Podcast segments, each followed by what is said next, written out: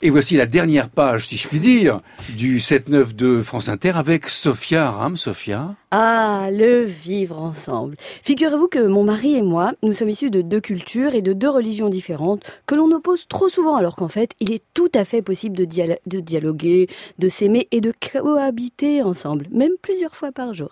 Et comme vous le dites bien, la première des conditions pour dialoguer entre deux personnes de religions différentes est de ne pas réduire l'autre à sa religion.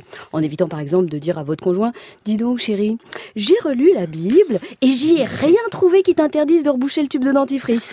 C'est moi ou j'ai raté un passage? Alors que tout le monde sait que ça n'a rien à voir.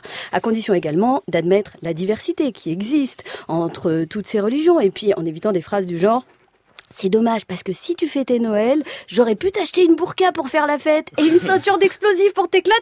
Qu'est-ce que t'en dis?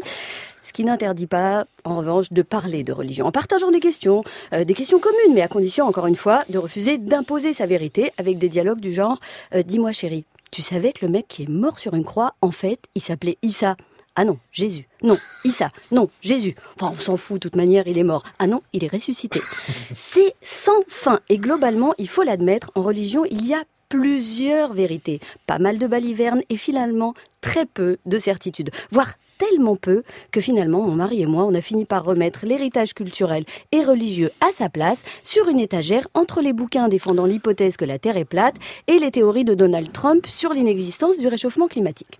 Ça n'empêche pas de se replonger dedans de temps en temps, de se poser des questions ou de faire l'inventaire de cet héritage, mais en aucun cas d'en faire une vérité établie comme le Code de la route ou le Kama Sutra.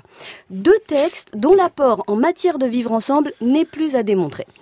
Alors, Mazel Tov ou Mabrouk, euh, le livre que vous nous présentez ce matin, ça fait tellement de bien de voir une rabbine, on peut le dire, hein, un islamologue cohabiter platoniquement. On vous imagine tous les deux, hein, une Torah et un Coran à la main au coin du feu, interrogeant les dogmes, les pratiques, les interdits.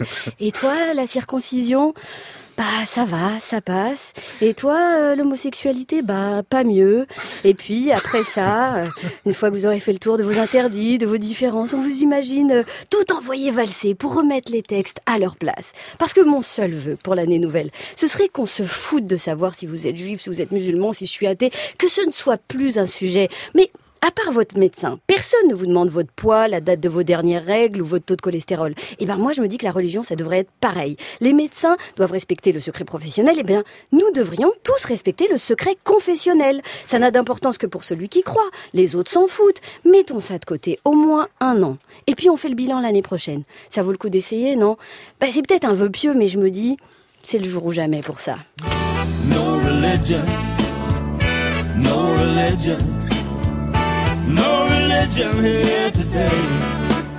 Joyeux Noël à tous.